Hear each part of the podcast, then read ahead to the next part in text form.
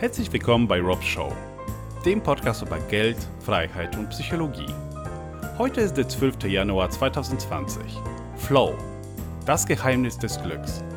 Eine erstaunlich einfache Quelle von dauerhaftem Glück. Macht Geld dauerhaft glücklich? Bin ich nach dem Kauf eines Produkts wirklich befriedigt? Oder reicht das Glücksgefühl nur für kurze Zeit, um wieder kurz danach etwas noch Besseres, noch Teures kaufen zu müssen, um das Glücksgefühl einigermaßen aufrechtzuerhalten? Es gibt Untersuchungen, die zeigen, dass mehr nie genug ist. Es wird immer jemanden geben, der noch reicher ist. Und man wird sich im Vergleich als arm sehen egal wie viel man schon hat.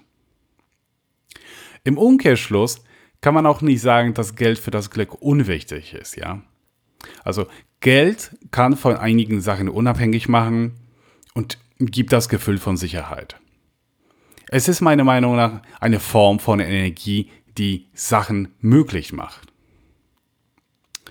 Das wollen wir hier nicht vertiefen. Aber persönlich finde ich, dass Geld sehr wichtig ist und jeder sollte lernen, wie man mit Geld umgeht und wie Wirtschaft funktioniert. Sonst kann man nur fremde Meinungen übernehmen und wird eventuell zum Werkzeug für Interessen anderer. In dieser Folge geht es allein darum, ob es möglich ist, mit Konsum dauerhaftes Glücksgefühl aufrechtzuerhalten und eine Alternative zu zeigen. Jeder muss sich die Frage stellen, wie viel Geld für ihn wert ist. Wie viel ist er bereit zu opfern, um ein gewisses Vermögen aufzubauen? Und vor allem, warum macht er das? Welches Ziel verfolge ich damit genau? Habe ich dafür rationale Gründe? Oder versuche ich nur irgendwelche Leute mit Sachen zu beeindrucken? Die Antwort auf die Frage warum kann oft zu erstaunlichen Einsichten führen. So, back to the story. Der Psychologe Mihail Csikszentmihalyi bezieht sich auf Studien, die zeigen, dass Empfinden von Glücksgefühl in fast keine Korrelation zum Wohlstand steht. Das ist schon eine überraschende Erkenntnis.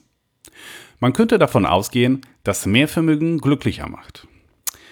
Was ist dann die Quelle des Glücks? Es gibt sicherlich viele Quellen, zum Beispiel Religion oder familiäres Zusammenleben oder Kontakte zu Freunden und so weiter. Aber was ist mit der Arbeit? Wir verbringen auf der Arbeit einen Großteil unseres Lebens. Empfinden wir während wir arbeiten Glück? Was ist mit der Tätigkeit, die wir ausführen selbst? Ist sie für uns befriedigend?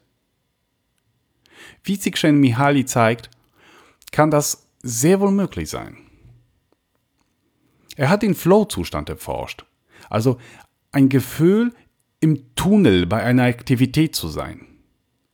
Ein Zustand, in dem man das Zeitgefühl verliert. Man ist vollständig konzentriert im Hier und Jetzt und geht bei einer Tätigkeit ganz auf.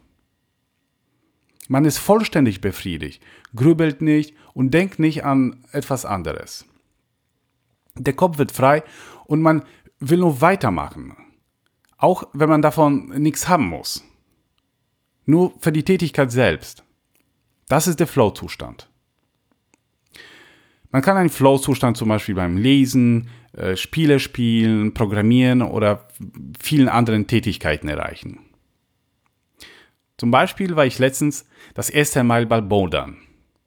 Ich hatte drei Stunden Spaß, war physisch vollständig fertig, kraftlos, habe meine Finger fast nicht mehr gespürt aber war so im Flow, dass ich das nicht wirklich wahrgenommen habe. Ich habe das Zeitgefühl vergessen. Ich war vollständig konzentriert. Laut Sigshent Mihaly kann Flow eine Quelle dauerhaften Glücksgefühl und Befriedigung sein. Und jetzt die große Frage. Wie kann man den Flow-Zustand denn eigentlich erreichen? Wie stellt sich das Gefühl ein?